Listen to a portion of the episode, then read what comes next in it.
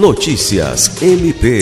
O Ministério Público do Estado do Acre, por meio do Centro de Estudos e Aperfeiçoamento Funcional, iniciou nesta quarta-feira 13 o curso básico de Libras para servidores da instituição.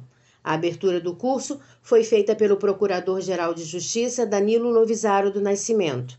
O curso tem carga horária de 120 horas e as aulas serão ministradas pela tradutora e intérprete de Libras português e servidora do MPAC, Adriene Miranda. O curso será realizado na modalidade presencial e terá sete meses de duração.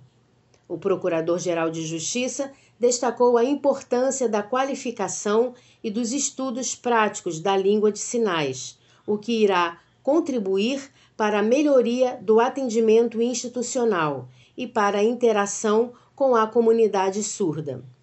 Lucimar Gomes, para a Agência de Notícias do Ministério Público do Estado do Acre.